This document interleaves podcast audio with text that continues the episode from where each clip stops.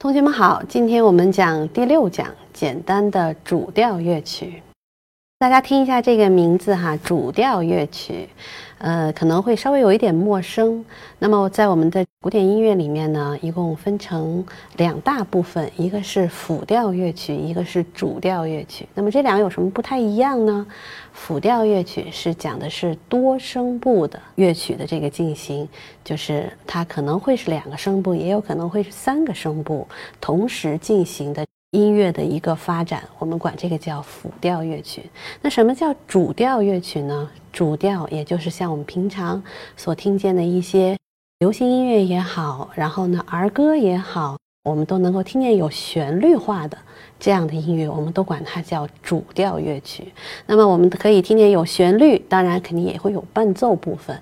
那么我们在钢琴弹奏的时候呢，两只手有一只手是旋律。一只手是伴奏，这样的一个结合体，我们就管它叫主调乐曲。